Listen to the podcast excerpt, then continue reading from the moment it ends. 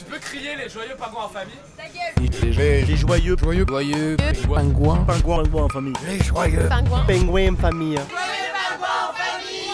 On va être pas mal là quand même. Et c'est chouette. Merci.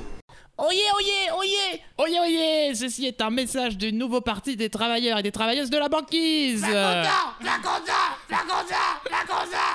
Nous sommes en grève depuis le 5 décembre 2019 comme tous les syndicats français Nous avons quelques revendications à, nous, à faire au gouvernement d'Édouard Philippe et d'Emmanuel Macron Nous acceptons, au vu du pourrissement de la situation, la réforme vers un régime universel ainsi que l'âge pivot à 64 ans, sous condition. Mais où? Où? Nous demandons les 32 heures pour les dernières années des travailleurs. Où? Nous demandons de commencer à travailler à 40 ans. Avec un revenu universel pour les jeunes de 20 à 40 ans à hauteur de 800 euros. Ah Ah Seulement avec ces conditions acceptées, alors nous repartirons au travail. Absolument. Oyez, oyez, oyez. Oyez, oyez. Oyez. Chers travailleurs, chères travailleuses, rejoignez le nouveau parti des syndicats de la, des pingouins de la banquise Oui, oui, c'est les royalties. Les royalties des royalistes français, euh, on a un petit message à vous faire passer. Ouais, euh, vous aussi, vous en avez marre d'attendre dans le métro, là, tout ça, la grève. Vous aussi, euh, vous avez retapé votre vélo et tout, euh, comme des bobos. Et puis après, t'as crevé. ouais, de ouf. puis vous- Est-ce que vous aussi, bah, vous faites du télétravail Est-ce que vous aussi, euh, vous êtes coincé dans les bouchons euh, Vous avez peur de manque de pétrole Est-ce que aussi, euh, vous aussi, euh, le roi vous manque, tout simplement Bah, Faites comme nous, déplacez-vous à cheval, quoi. Ouais. Ouais, c'est plus sympa. Le cheval, la solution aux grèves, c'est le, c'est, c'est le moyen de transport de la police, les cavaliers Ouais, républicains, la cavalerie. euh, soi-disant républicains, la cavalerie. Donc venez vous re- nous rejoindre pour débattre ensemble. C'est bientôt la période de la moisson. En plus, on, on à l'arbre euh, au 36 degrés nord quand vous êtes dans Clairefontaine, dans la dans le bloc Clairefontaine. Voilà, on est à peu près à l'arbre, le petit arbrier qui est un peu robusté par le vent. N'hésitez pas à nous rejoindre, on fait des débats. euh, voilà. C'est un être. euh, Ouais, c'est un- ah oui, c'est un être. un ouais, être. ouais, ouais. ouais. Ah. Bah voilà. Et venez avec votre cheval aussi, parce Ah qu'on bah en a pas pour vous. Ah hein. quand même. hein. Faut pas déconner. hein. Merci. À bientôt. Euh, salut. Salut. Chef, chef, petit message à tous les gars énervés qui veulent euh, acheter du shit et qui va pas là. Ah ouais, à, cause de la grève, c'était marrant, mais là, vas-y, on peut plus se déplacer, on peut plus aller dans la banlieue pour aller s'acheter des trucs. Ah Euh, ouais. ça, toi, c'est bloqué. Ouais, ouais. Et après, le gars, mon gars, venait en scooter, maintenant, c'est bloqué aussi. Ah, je suis d'accord. Eh ouais, mais c'est pas possible, cette grève, s'il vous plaît, arrêtez là, moi, j'ai plus de shit, hein, c'est bon. Ouais, tu sais quoi, tu sais quoi, je voulais aller acheter du shit.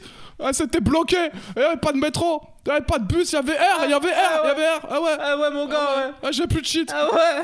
Mais s'il vous plaît, aidez-nous, Ouais, quoi. arrêtez ouais. la grève, wesh. Arrêtez, ouais, c'est s'il vous c'est plaît. sympa, s'il vous plaît. Ah, j'ai pas de scooter.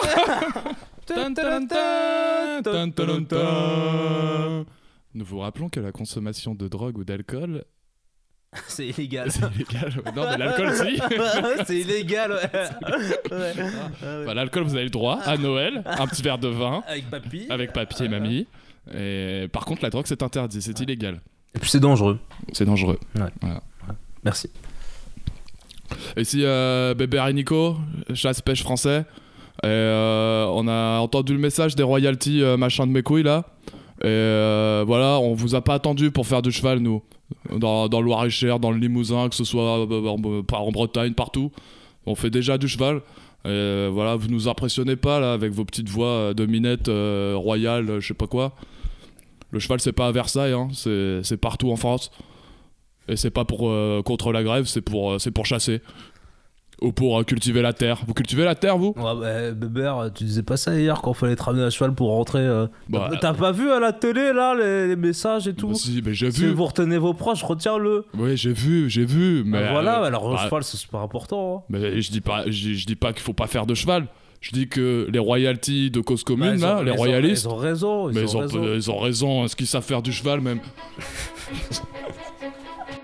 Elles ont fait le tour du monde, ces images. Ces images de la libération de Paris. C'était le 26 août 1944, dans l'après-midi. Il y avait des caméras partout quand le général de Gaulle a parcouru, à pied, la célèbre avenue des Champs-Élysées. Et cette foule de Parisiens joyeux, c'était un rêve pour ceux qui filmaient. Comme souvent dans les plus grands moments de l'histoire de la France, une cérémonie religieuse avait été prévue à la cathédrale de Notre-Dame de Paris. Mesdames, Mesdemoiselles, Messieurs, voici un reportage particulièrement émouvant qui nous a été transmis à 16h15 depuis Notre-Dame de Paris. Les Allemands et leur cinquième colonne, trahissant une fois de plus leurs paroles, ont repris le feu au cours de la cérémonie. Au moment où nous avons eu la disposition de la ligne, les premiers coups de feu venaient d'éclater.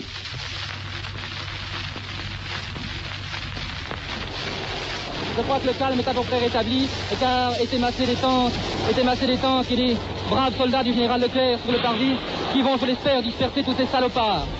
Cet attentat, vous entendez d'ailleurs les gens qui applaudissent. Le général de Gaulle fait son entrée, il relève les chaises, il a échappé miraculeusement à cet attentat. Avant d'entrer, deux Alsaciennes, deux Alsaciennes en costume national, ayant sur les cheveux, ayant à leur tête, ayant à leur tête le ayant le ruban noir frappé de la cocarde bleu, blanc, rouge, lui ont offert un bouquet tricolore. Le général, le général, de Gaulle, très calme, malgré les coups de feu, malgré les coups de pétard, avance vers le cœur. Il atteint actuellement le cœur et le sacristain lui présente son fauteuil, c'est d'ailleurs le fauteuil présidentiel, et je le, dis ici, le président de la République. Il se tient droit sur la mitraille, il est vraiment magnifique. Les gens se camouflent sous les chaises, les gens se camouflent sous les chaises, mais heureusement, mes chers auditeurs, tout au moins, tout au moins dans l'église, tout au moins dans l'église, il n'y a pas, il n'y a pas, tout au moins dans l'église, il n'y a pas de victimes jusqu'à présent.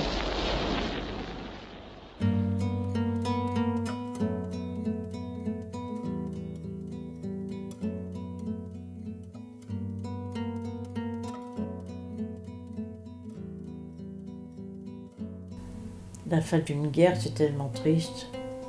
Enfin, c'est triste et puis en même temps, on est content que ça soit fini. Oui, parce que la libération, il y a des photos euh, dans les livres. Euh, on n'habitait pas très loin de l'Arc de Triomphe.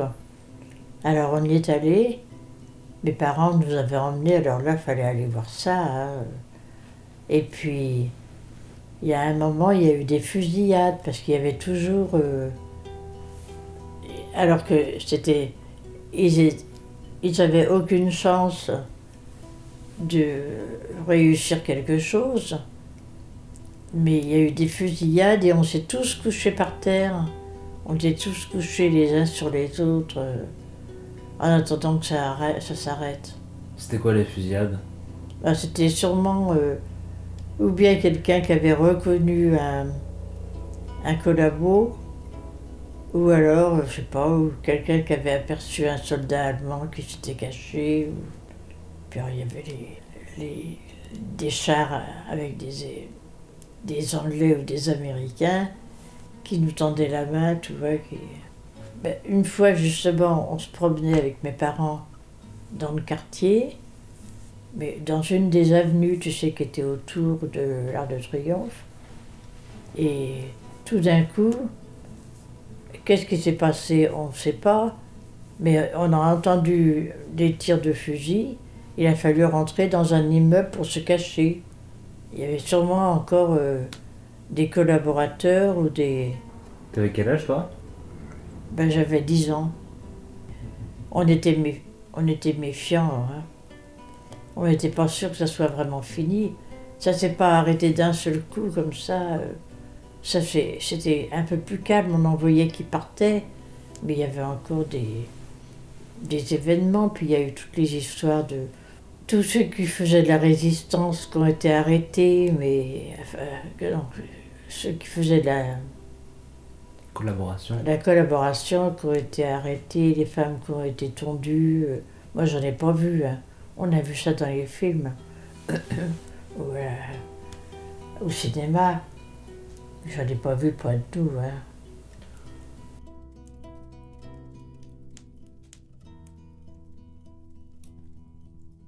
Dans la famille, il y avait des gens qui étaient un peu plus pour les Allemands que. Si tu veux, par exemple, mes grands-parents, ils avaient trois enfants qui étaient partis à la guerre. Et ils avaient des, des cartes postales, des photos du général de Gaulle, mais c'était caché. Alors que chez moi, dans l'entrée, il y avait une photo, comme on nous distribuait dans les écoles, du maréchal Pétain. Et je sais que mon grand-père, il, il supportait pas ça, qu'on ait une photo du maréchal Pétain. Je sais pas qu'ils étaient, mais enfin, qui acceptait, qui acceptait le gouvernement allemand, et puis la, présence des Allemands, euh, qu'on n'avait rien pu faire, quoi. Ben, ce qu'il y a, c'est que résister, tout le monde ne pouvait pas résister. Il fallait accepter. Ils acceptaient, quoi. Parce que c'était pas évident non plus hein, de, de résister, de, de se lancer. Il fallait bien vivre quand même. Hein. Et puis, il y a beaucoup de gens, par exemple, l'endroit où travaillait mon père. Alors, déjà, ça tient, j'ai pas pensé t'en parler. Mon père, il travaillait rue Lauriston. Et tout près de son travail, il y avait le centre de la Gestapo. Et des fois, dans les films, on entend parler de la rue Lauriston. Et alors, mon père, la société d'assurance, c'était une société, ça s'appelait la Société d'assurance mutuelle automobile. Parce qu'à l'époque, maintenant c'est des grosses sociétés, mais c'était des petites sociétés. Et le patron, il avait accepté d'assurer des voitures allemandes. Alors je ne sais pas exactement euh, combien de temps et dans quelles conditions est-ce qu'il a été obligé, mais à la libération, il a été embêté, il a été arrêté. Ils l'ont pas gardé longtemps, il n'a pas été condamné, hein, mais il a quand même euh, eu des ennuis parce qu'il avait assuré des voitures allemandes. Et mon père, alors lui, il n'a pas eu d'ennui, mais enfin, mes parents se sont fait du souci quand même. Mais tu vois, fallait bien vivre. La société d'assurance, étant donné que les gens n'avaient plus de voitures, toutes les voitures avaient été réquisitionnées, et puis il on n'avait plus d'essence, on n'avait plus rien. Et bien, euh, tous les employés de la société, c'est un peu comme maintenant euh, les usines qui ferment, tous les gens se retrouvent au chômage. Tu vois, lui, s'il n'avait pas fait, pas fait ça, ben mon, mon père, il n'avait plus de travail. Tu vois, c'est un peu ça euh, on- qu'on accepte. C'est pas bien, c'est vrai, mais euh, il faut vivre aussi. Hein, pas toujours facile de, de résister, de prendre une, euh, trouver une bonne solution. Comme pendant la guerre, il y avait plein de commerces qui marchaient parce que bah, déjà, il fallait faire du marché noir, il fallait faire euh, travailler un peu avec les Allemands, sans ça, euh, tout fermait. hein. Mes oncles sont revenus de guerre juste au moment où j'ai fait ma communion. Alors il y avait des repas de famille. Alors il y avait tonton Jean. Quand il est ren- rentré de... Il a toujours aimé parler, puis il était habitué comme prêtre à faire des serments, des sermons. Et je me rappelle du- d'un repas où les enfants étaient assis dans la chambre, les autres ils étaient encore à table, les adultes. Et tonton Jean, il nous racontait la guerre, tout ce qui. Quand il a été prisonnier, il y a eu des moments très durs, mais il nous racontait tout ça. Lui, il a été un petit peu enfin, avantagé à Poitiers parce qu'il parlait allemand. Il avait fait l'allemand à l'école et puis il avait fait. euh, je sais pas si le latin ça, ça aidait, mais enfin. Et il arrivait un peu à discuter avec les responsables. Mais c'était pas toujours un avantage, hein, mais... Euh, Non, mais quand il se trouvait dans des pays, dans des petits villages où il n'y avait pas du tout de prêtres, il y avait des Allemands, il y avait pas mal... Il y a des régions où il y avait... C'était plus protestant, mais d'autres régions où c'était catholique. Et ils avaient envie d'avoir une messe pour Noël ou pour euh, Pâques, et ils avaient demandé à mon oncle, il fallait qu'il ait la permission, hein. Parce que les soldats, c'est pareil, hein, ils voulaient aller à la messe, ceux qui étaient catholiques. Alors, euh, je sais qu'il avait. Mais il avait fait ça comme, euh, comme un chrétien. Pas pour. euh, pas avec de, de la haine ni rien, ni au contraire euh, pour se venger, mais il avait fait sûrement ça, un acte chrétien, pour célébrer la messe ou cé- célébrer les fêtes. Mais il y a eu des fois aussi où, alors que mes oncles, chez ma tante, euh, tante Yvonne, son mari a été à la guerre longtemps, mais il en parlait, il en parlait jamais, jamais. Il y en a qui ne voulaient pas en parler. C'est pareil, euh, dans les livres, on en parle souvent, hein, ça. euh, ils ne voulaient pas en parler, puis ils disaient c'est pas possible, les gens ils vont pas nous croire.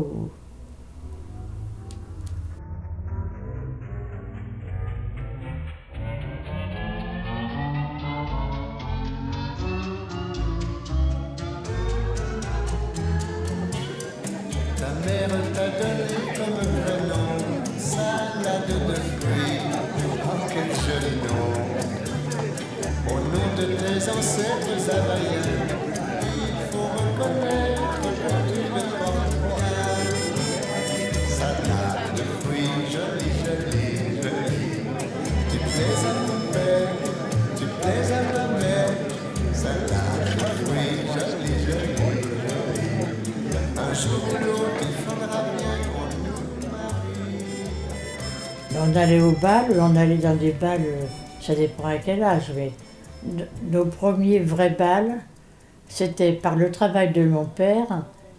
Il avait des, des balles de société. Et on y allait en robe longue, avec des amis, et un grand hôtel où il y avait des balles. Claude était déjà un copain d'enfance, et il venait parce qu'il aimait bien danser, mais on y allait avec nos parents. On allait, il fallait être accompagné des parents. Hmm. Et on rentrait en métro avec les parents. euh. Après, je suis sortie euh, sans mes parents. hein.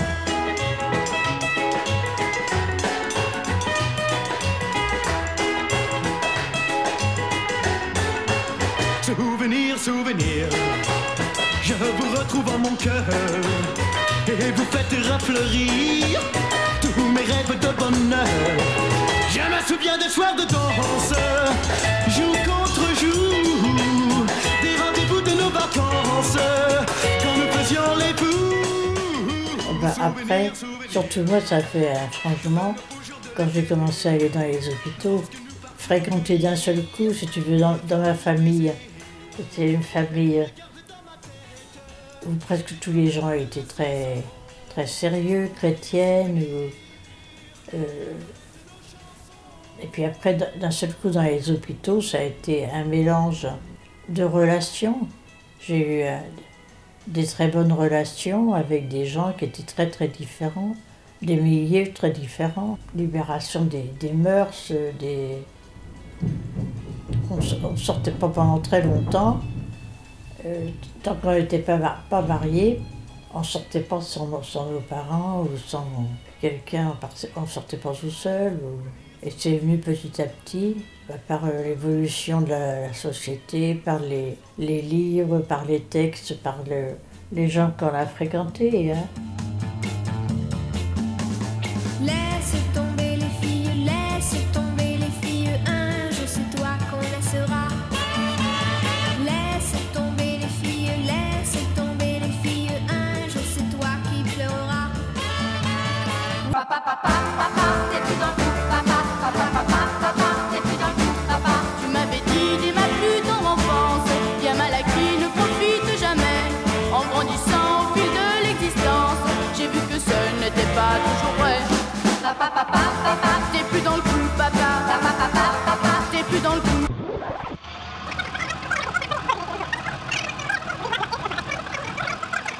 Cependant, vous disiez tout à l'heure, Étienne, avec Gérard Gambert, que vous pourrez, nous pourrons donner, Antenne 2 Europe 1, le nom du président de la République. Très dès 20. exactement, dans euh, 40, 38 secondes.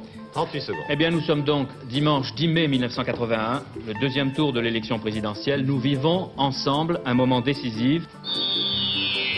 5, 4, 3, 2, 1.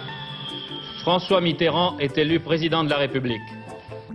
Je le dis avec toute ma conviction, l'avortement doit rester l'exception, l'ultime recours pour des situations sans issue.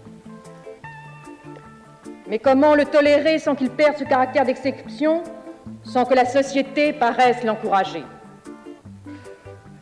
Je voudrais tout d'abord vous faire partager une conviction de femme. Je m'excuse de le faire devant cette assemblée presque exclusivement composée d'hommes. Aucune femme ne recourt de gaieté de cœur à l'avortement. Il suffit d'écouter les femmes. C'est toujours un drame.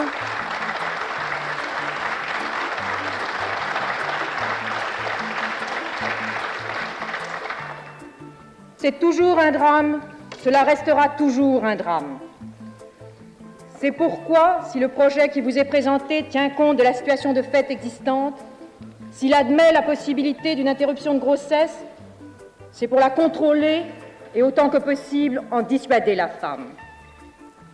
Nous pensons ainsi ré- répondre aux désirs, conscients ou inconscients, de toutes les femmes qui se trouvent dans cette situation d'angoisse, si bien décrite et analysée par certaines des personnalités de votre commission spéciale a entendu au cours de l'automne 1973.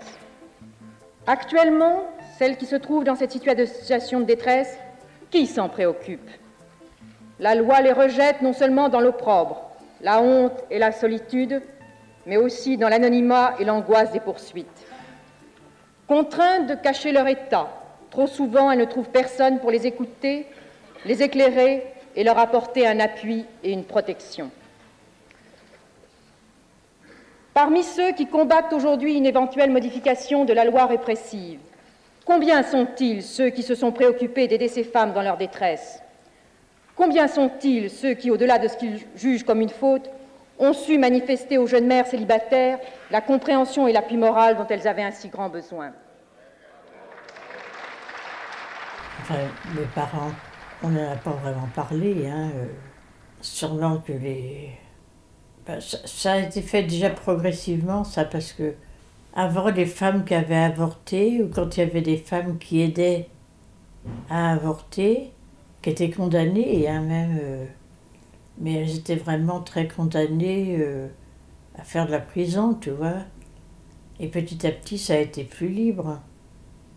Et puis après, euh, on en a parlé un petit peu progressivement. Alors moi, j'ai surtout été très au courant de ça quand j'ai travaillé à l'hôpital. Ouais, dans les hôpitaux, on en, parlait de ça? Ah ben, on en parlait, oui. Et ça, ça disait quoi plutôt? Ah ben, il n'y avait pas de commentaires, hein. mais moi je me rappelle avoir pris des gardes où il y avait des femmes. Et un jour, euh, je m'en rappellerai toujours, c'était le professeur Amburger. Amburger, c'était le père de Michel Berger. Et c'est lui qui était de garde. Et les femmes, ça, arrivait, on était appelés pour les gardes parce qu'on avait une chambre là-bas pour faire des trachéotomies. Et alors c'était soit des gens qui avaient une maladie comme la polio, qui ne pouvaient plus respirer, ou alors des femmes, on ne savait pas, qui, qui faisaient une septicémie et qui après qui finissaient par mourir. hein. Alors un jo- un jour, le professeur Burger était très, très simple avec les infirmières. Et je dis, euh, je dis, vraiment, vraiment pas bien. Il me dit, bah oui, ça, vous voyez, c'est parce qu'elle elle a voulu avorter. Et puis, dans des mauvaises conditions, c'était fait n'importe comment. Après, elles, sont, elles, finissent par mourir. hein. Il y a plein de femmes qui mouraient très jeunes. On disait des fois euh, des suites d'acc- d'accouchement, mais en fait, euh, il y avait un peu de ça, mais aussi beaucoup de femmes. Il y avait beaucoup d'enfants qui étaient qui plus leur mère, parce que la femme avait voulu avorter, parce qu'elle avait déjà eu plusieurs enfants. Et ça, ça a vraiment été très, très terrible. hein. Alors ça a été mal vu par les gens, les gens ne disaient rien, mais enfin, euh, on n'en parlait pas trop, enfin, sauf euh, dans les milieux cathos. Mais enfin, nous, on n'en parlait pas. hein. On n'a pas parlé de ça du tout dans ma famille. Ah ben moi, je trouvais que c'était très bien qu'on aide les femmes à... qu'on ne condamne pas les femmes qui ne voulaient pas avoir plein d'enfants. hein. Ah oui. Enfin, il y a beaucoup de gens qui le disaient pas. Hein. Mais moi, je le disais parce que je- j'en avais vu euh, mourir à l'hôpital. Ah oui, ça, ça a été terrible, ça. hein.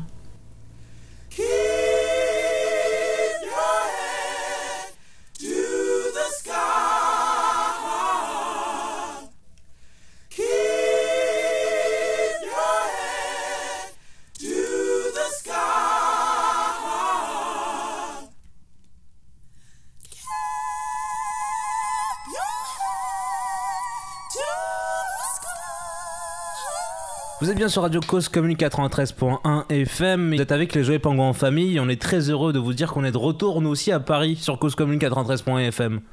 Nous avons euh, retrouvé nos studios, euh, nos petites places euh, attribuées et pour enregistrer cette émission que vous écoutez soit en direct le dimanche, soit en podcast à n'importe quelle heure et on est ravi de vous avoir partagé ce témoignage de Denise qui raconte sa vie, un témoignage d'une vie dans l'histoire française. Absolument, oui. Du coup, si vous nous suivez un peu, vous avez pu remarquer, il y a à peu près, c'était il y a.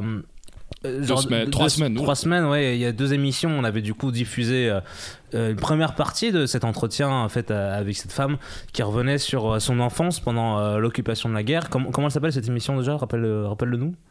Elle s'appelle Épopée mémorielle. Épopée mémorielle, abso- absolument. Que vous pouvez retrouver en podcast sur causecommune.fm. Et du coup, là, c'est la deuxième partie de cet entretien qui a été fait, qui se porte plus sur euh, la libération de la France euh, sous l'Allemagne nazie, euh, le temps que ça a pris, en même temps la vie sous l'occupation, un peu encore, on revient dessus. Ça parle aussi de la libération des mœurs, vous savez, l'arrivée du rock'n'roll d'un certain Johnny Hallyday en France, inspiré d'un certain Elvis aux États-Unis, et aussi, sachant que cette femme a, été infirmière et a connu euh, la loi de Simone Veil en 1981 il me semble, en tout cas suite à l'élection de François Mitterrand. Euh, Non. raconte, euh, d'accord. 1974, euh, la loi Veil. putain merde, ah oui c'est c'est pas Mitterrand. Giscard, ouais. C'est Ouais. Giscard, ouais, Ouais, c'est rien à Giscard. voir. Ah putain. Ah ouais. Ah Moi j'ai fait une grosse erreur dans le, euh, dans le reportage là. Eh bien, pour ceux qui ont relevé l'erreur euh, dans le reportage, euh, il, s'agit d'une erreur, oui. Ce n'est pas sous Mitterrand. Que c'était un jeu, c'était un jeu. Ouais. Alors si vous avez réussi à répondre à ça, bah, vous gagnez du coup euh, une place pour le concert de Maître Games qui aura lieu au, euh, au, au Accor Hotel Arena le 5 mars. Pour ça, il suffit d'appeler le 09 50 39 67 59. C'était c'était le jeu Giscard, c'était le Valérie jeu, Valérie jeu Giscard. ouais. Et là, par contre, il a dit la vraie date. Il est vraiment très fort. Le 5 mars, c'est une vraie date. Absolument, ouais. Bon, je te laisse continuer. hein. Et euh, eh bien, on va tout de suite euh, enchaîner euh, par. alors, il y a une petite interlude entre les deux témoignages. Mais parce qu'il y a un autre témoignage, ouais, c'est ça Bah oui, il y a un autre témoignage. Et pour dire des conneries, il y a du monde, hein, Bah, putain, bah, mais plus sérieusement. pour combler, pour combler ce vide, on est, on est très fort.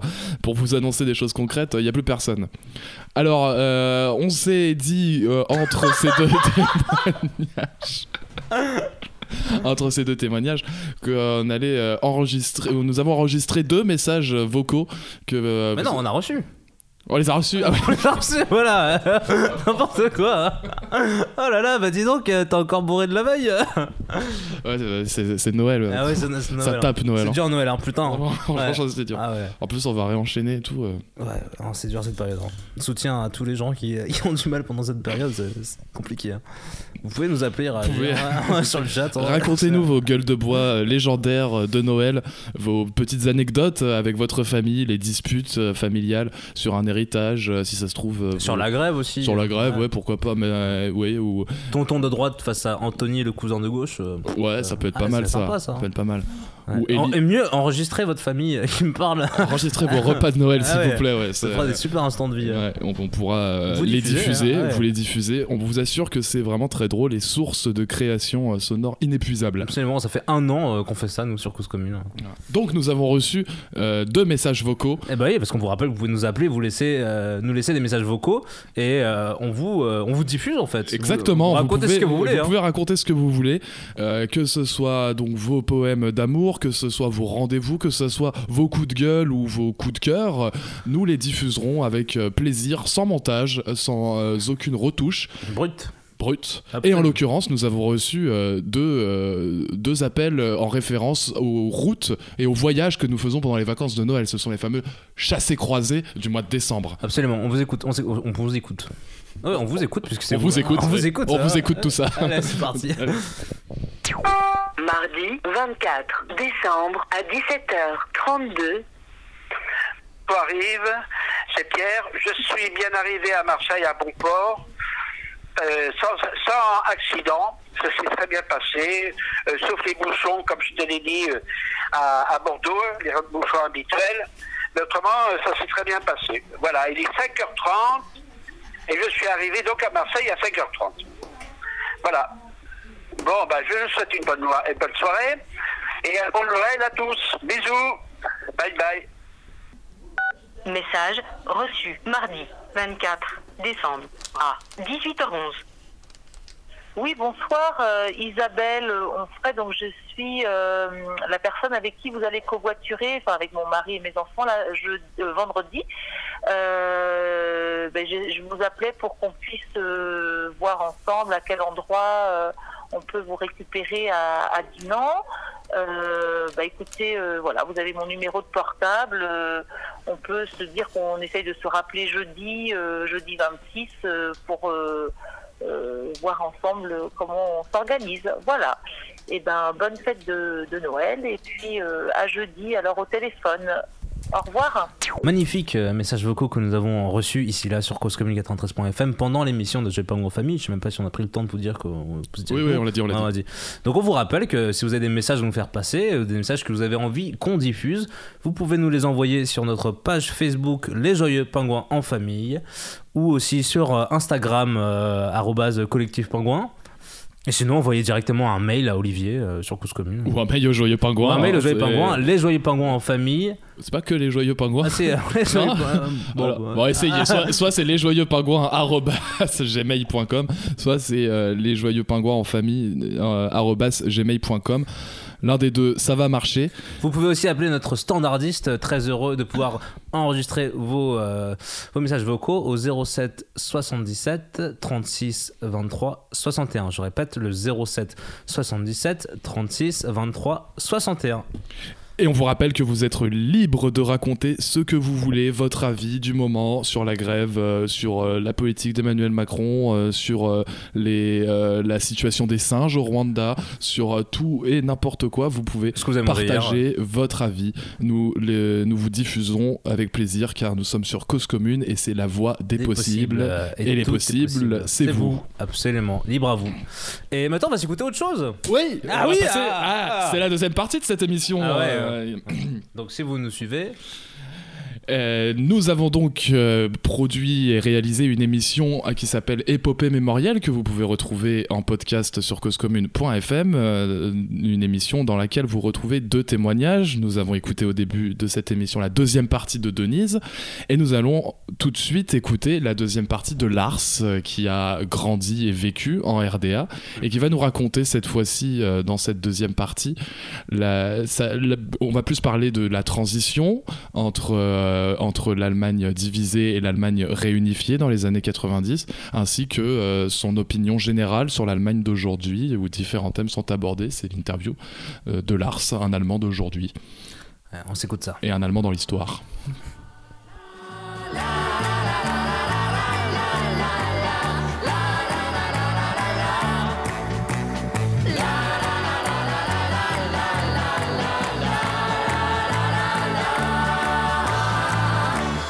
nie so froh wie an jenem Abend. Und der große Saal.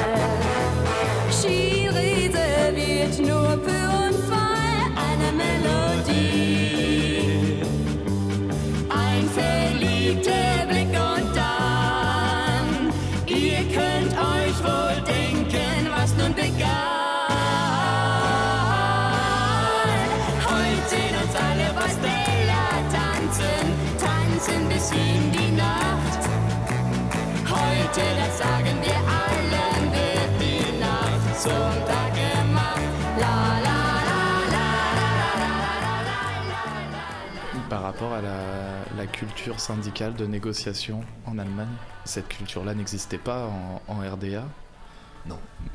Non. Non. Nous avions, nous avions une organisation, un syndicat. hein. C'était un syndicat le pour toute la RDA. Oh, ça, ça s'appelait FTGB. FTGB.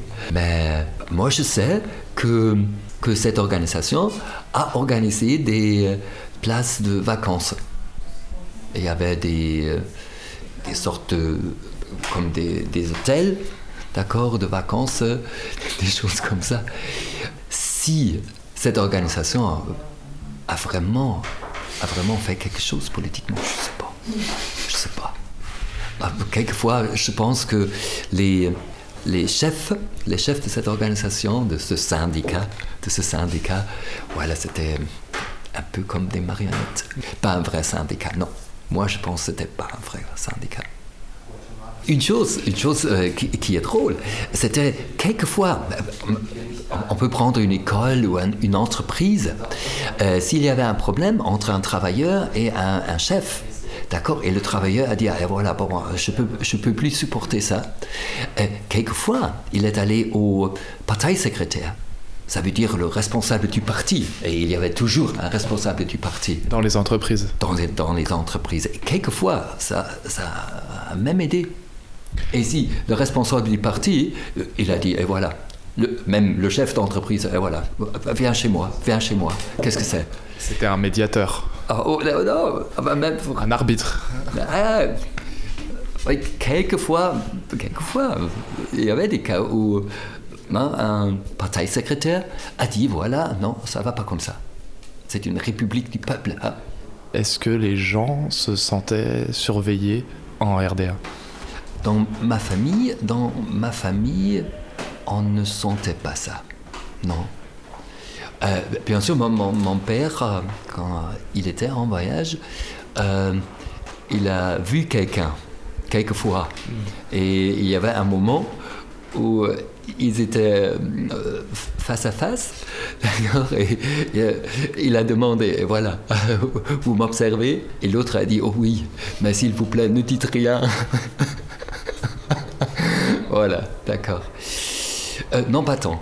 Moi, personnellement, quand j'avais des problèmes pendant mon service militaire, euh, après, par exemple, après, après un article que j'ai affiché là contre quelques, contre quelques officiers qui, euh, qui se sont comportés comme des. Oh, en allemand, on dit Bonzen. Voilà, ça veut dire. euh, ah voilà, on a le pouvoir, on peut tout faire, d'accord Et normalement, l'armée socialiste, c'était une armée d'un nouveau type. Et, euh, et après, il me fallait aller chez l'officier euh, euh, du Staatssicherheit. Et il m'a demandé euh, si j'étais un, ennemi du socialisme. J'ai dit non, mais bon, ça, ça c'est pas, pas socialiste.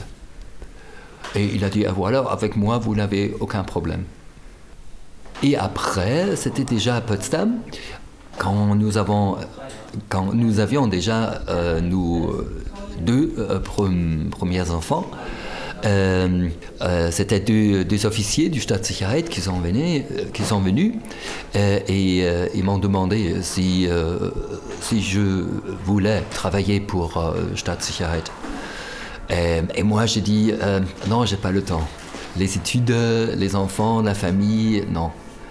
Je ne pouvais pas et je ne voulais pas dire que, que voilà, le socialisme, ça m'était égal. C'était pas vrai. Hein, mais j'ai dit, ah non, non, non, ça va pas. Ça. Non, non, non, je peux pas, je veux pas, parce que j'ai pas le temps. Euh, ils sont partis, ils sont partis. Après, on a regardé un peu sous la table. S'il y a, a peut-être des trucs sous la table. Non, personnellement, je ne l'ai pas senti. Mais, mais maintenant, on- après, on a appris des, on a appris, euh, des choses qui, euh, qui étaient terribles. Tu es allé voir, comme beaucoup d'Allemands, euh, ton dossier dans les archives? Ah non, non. Oh, pff, J'avais pas le temps. J'avais pas le temps. Voilà.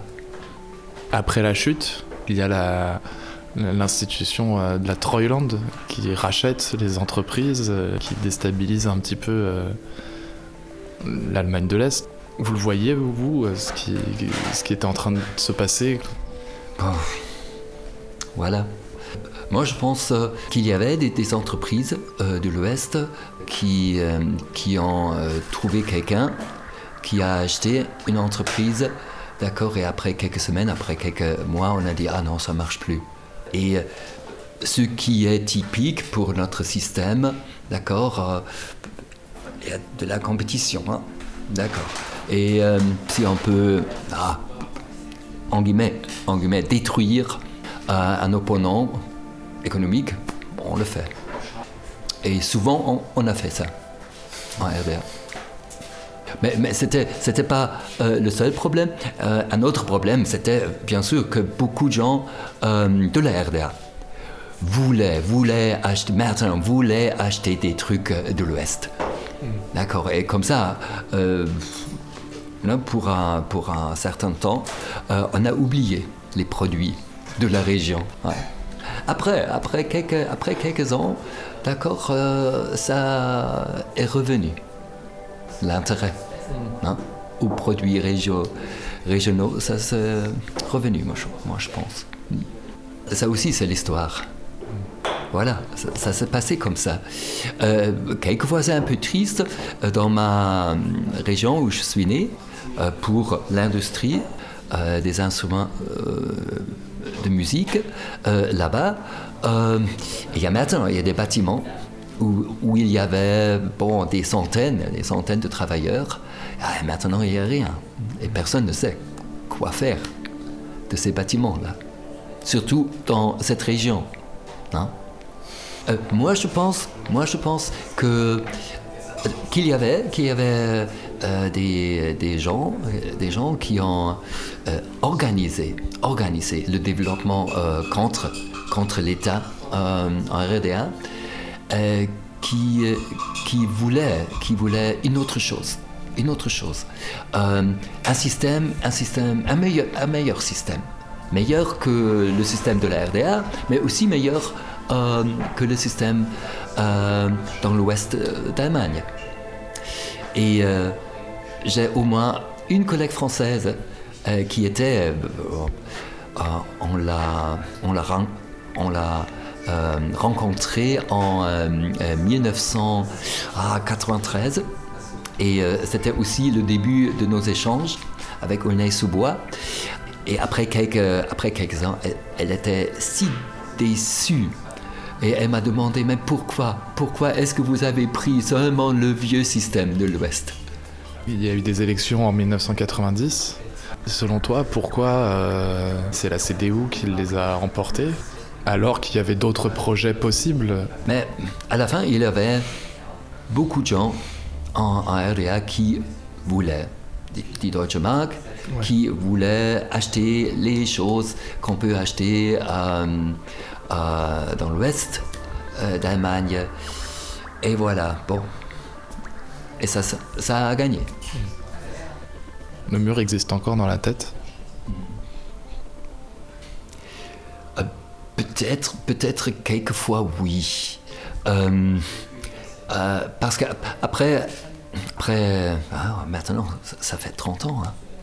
C'est beaucoup, mais il y a, il y a beaucoup de gens, beaucoup de gens qui, se sentent, qui se sentent un peu abandonnés. Maintenant, qui, disent toujours, et voilà, vous voyez, ah, je, suis, je suis ici, euh, c'est l'Est, d'accord, et on est abandonné. Maintenant, ce n'est pas un problème pour, euh, pour, euh, euh, pour l'Est, d'accord, c'est toujours, souvent un problème régional. Et c'est un problème capitaliste. Si les grandes, les grandes entreprises partent d'une région, d'accord, s'occuper des gens, ah non, non, non, c'est pas typique pour le système. On prend maintenant, hein, il y a quelques régions euh, près de Dortmund, et- etc., d'accord, euh, où euh, c'est encore pire maintenant qu'à l'Est. C'est une question de système. Et aujourd'hui, il y a des gens qui n'ont pas connu la RDA, mais qui sont nés dans les années 90 euh, à l'Est, euh, se sentent abandonnés encore. Ils ont, c'est les plus pessimistes et c'est ceux qui ont le moins confiance au système politique actuel. euh. Mais ça, c'est, à mon avis, c'est plutôt un problème qu'il qu'il y a beaucoup de gens, aussi des, des jeunes, euh, qui ne font pas confiance aux gens politiques. Ça, c'est le problème. Et maintenant, nous, nous avons le problème en Allemagne. Il, y a, euh, il arrive un parti politique qui dit Ah voilà, nous, nous on, s'appelle Alternative. Ouais. Et il y a des gens qui disent Ah, ah regarde, hein, les politiciens, d'accord, on, ne les- on, ne les aime pas. Hein, et maintenant, maintenant, on a quelque chose. Ah, alternative. Ouais, c'est bien. Et oui, malheureusement, il y a beaucoup de gens qui, euh, qui, qui ne veulent pas comprendre ce que ce parti vraiment veut et veut faire. Mais ça s'appelle alternative. Il nous faut plus de gens qui, euh, qui euh, cherchent la vérité. Euh, C'est aussi une question d'éducation. Mais mais c'est aussi que les gens sont, sont, sont très déçus par euh, le- les gouvernements de coalition euh, et les grands partis comme le SPD et la CDU. Oui, oui, mais oui, on, on se méfie un peu. Hein, on prend ça comme un, comme un théâtre, comme un théâtre dans un autre monde. Un, un monde pour, euh, pour soi, d'accord Et euh, on, ne connaît, plus, là, on ne connaît plus euh, les problèmes de notre monde. Moi, je pense euh, c'est cette impression pour laquelle il n'y a pas toujours euh, une vraie raison, mais quelquefois il y a des raisons. hein. Regarde euh, quelques discussions là-bas, regarde les, ministres, les ministres, hein, il y a un ministre pour, pour l'armée, sans expérience, sans expérience euh, militaire, d'accord, et euh, il y a des problèmes dans l'armée, oui, et hop, on part. Oui, vraiment travailler et s'occuper des problèmes. Ah non, non, non, non, on part parce que devenir commissaire euh, de l'Union européenne, oh là là là, c'est mieux. Tu parles de euh, van der Leyen. Bah, C'est seulement un exemple. C'est un exemple. Voilà, c'est pas sérieux. C'est pas de travail sérieux, non. Hein, Moi, je suis prof, d'accord? Imagine, j'ai mes classes et une classe à moi comme, prof de classe, d'accord Et voilà, là-bas, il y a un poste euh, où on peut, oh, je sais pas, c'est plus important et peut-être encore plus d'argent, d'accord Et hop, je les laisse. Vous n'êtes pas sérieux. Et c'était un, gouvernement avec le SPD euh, qui a, qui a, euh, qui a baissé oh, le pourcentage pour les impôts pour les riches. Oui, bah, c'est pas normal. hein. c'est pas normal. Mais euh, c'est toujours le, même procès. Euh, la différence entre pauvres et riches, voilà. D'ailleurs, il faut dire que être pauvre, être pauvre en Allemagne, d'accord, c'est autre chose euh, qu'être pauvre dans un autre pays de notre monde. Il faut dire ça, d'accord. Euh, mais souvent, c'est aussi une question de dignité. C'est un problème. C'est un gros problème. Et je pense à François Hollande qui a essayé de faire quelque chose et euh, à la fin, à la fin, la France a été punie pour ça. Ouais. Le capital, hein, il va où? Non, pas là-bas, où il y a de gros impôts. Jamais. non. Il y a encore une, euh, une gauche euh, socialiste en Allemagne? Wow. À mon avis, à mon avis, die, die die Linke euh, en Allemagne est déjà devenue un peu un parti bourgeois. Chez nous, on dit souvent Mitte, Mitte d'accord du centre, du centre et euh, et die euh, s'est approché, s'est approché euh, vers le centre, du centre, hein, du centre. Voilà. Hmm. Et comme ça, un, voilà, un vrai parti gauche. Il y a des, il y a des, des partis, il y a des partis dans le parti Die Linke où je pense, voilà, d'accord, mais hmm. Est-ce que les, les Verts allemands mettent un petit peu dans leur discours la question sociale et la question des, des inégalités et, et peuvent être une alternative euh, de gauche en Allemagne? Voilà, c'est un problème. Euh, si tu as des, euh, des idées, des idées euh, gauches, et tu veux, et, tu veux dire, euh, maintenant on, change tout, maintenant, d'accord Moi, je pense que ce n'est pas, pas possible. D'accord On l'a essayé, hein On l'a essayé en RDA. Et à la fin, ça ça pas- ça n'a pas marché. hein. Et c'est aussi vrai pour, pour les idées vertes. Maintenant, un gouvernement vert en Allemagne, et on dit, ah, maintenant on ferait vraiment, vraiment tout qu'on qu'on peut. D'accord Euh, Moi, je pense que, que la majorité, la majorité des Allemands euh, serait contre ce gouvernement. Parce que euh, il faut être prêt, il faut être prêt au changement. Et euh, il y a beaucoup d'Allemands, il y a beaucoup d'Allemands qui, qui, ne veulent rien, rien perdre. D'accord. Et, de, vrais changements verts, ça veut dire surtout les, les, les prophéties en Allemagne, par exemple. Là, les plus riches et les vrais riches, hein, euh, tout le monde doit donner. Et euh, les gens sont-ils prêts à ça? Moi, je pense que non. La majorité, non. Pour, pour quelques projets, l'Union européenne euh, est trop petite. Ce sont des projets où il faut le monde. Pour l'environnement et pour des questions euh, sociales, il faut des projets euh, mondiaux. Te sens européen, toi Euh, oui, oui, oui, ça oui, mais, mais citoyen du monde aussi. Si, euh, si nous avons un bon développement en Europe, d'accord, et, et pour ça, et pour ça, on a un mauvais, un mauvais, euh, mauvais développement en Afrique, en Asie, en Amérique du Sud, etc. Non, comme ça, je ne serais pas heureux, non.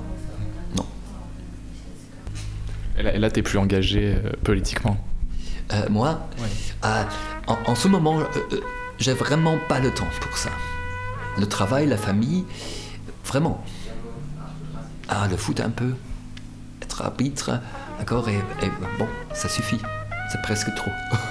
oh, j'ai commencé à jouer au foot à l'âge de 6 ans, 7 ans. hein. Oui. J'ai passé trois jours à un club de notre première ligue. C'était Karl Marxstadt, qui, euh, qui, qui avait été Chemnitz avant et qui est Chemnitz de nouveau maintenant. Oui, mais c'était pas bien. C'était froid. L'atmosphère était froide. Et chez moi, dans un petit club, oh, voilà, c'était une grande famille. hein. T'as joué en première ligue? Ah non, non, non, non, mais, mais à l'âge de, de 15 ans, j'ai passé euh, trois jours, trois jours euh, à un club. Dans un bon De- club. Voilà, d'accord. Et l'ambiance était pas chaleureuse. Ah non, non, c'était. ah, je sais pas,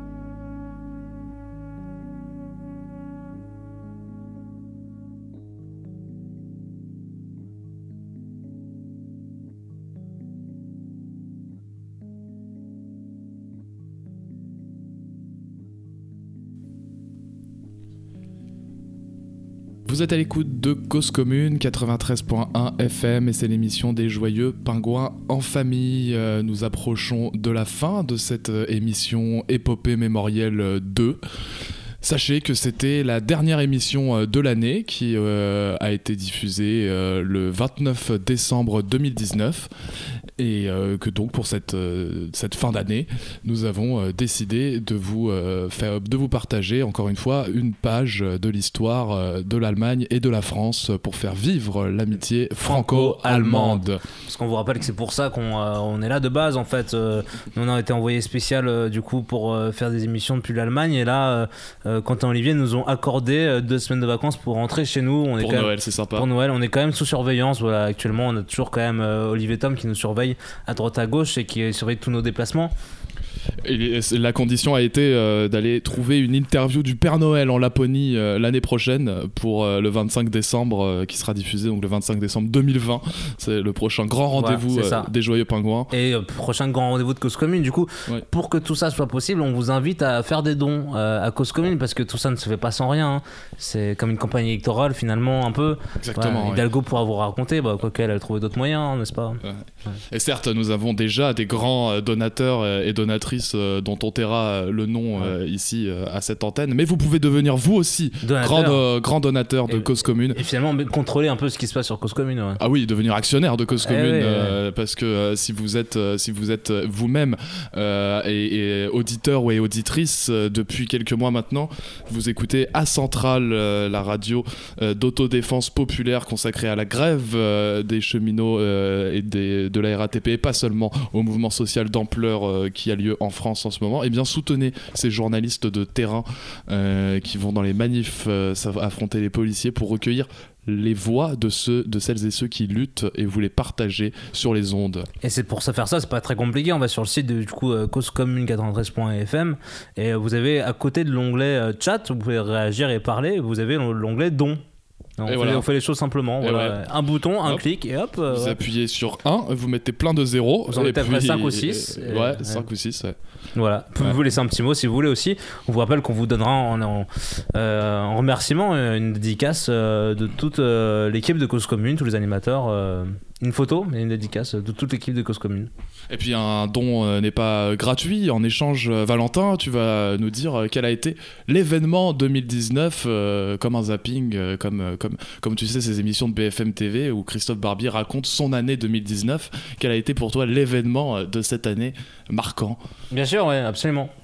Bien sûr, bien sûr, ouais.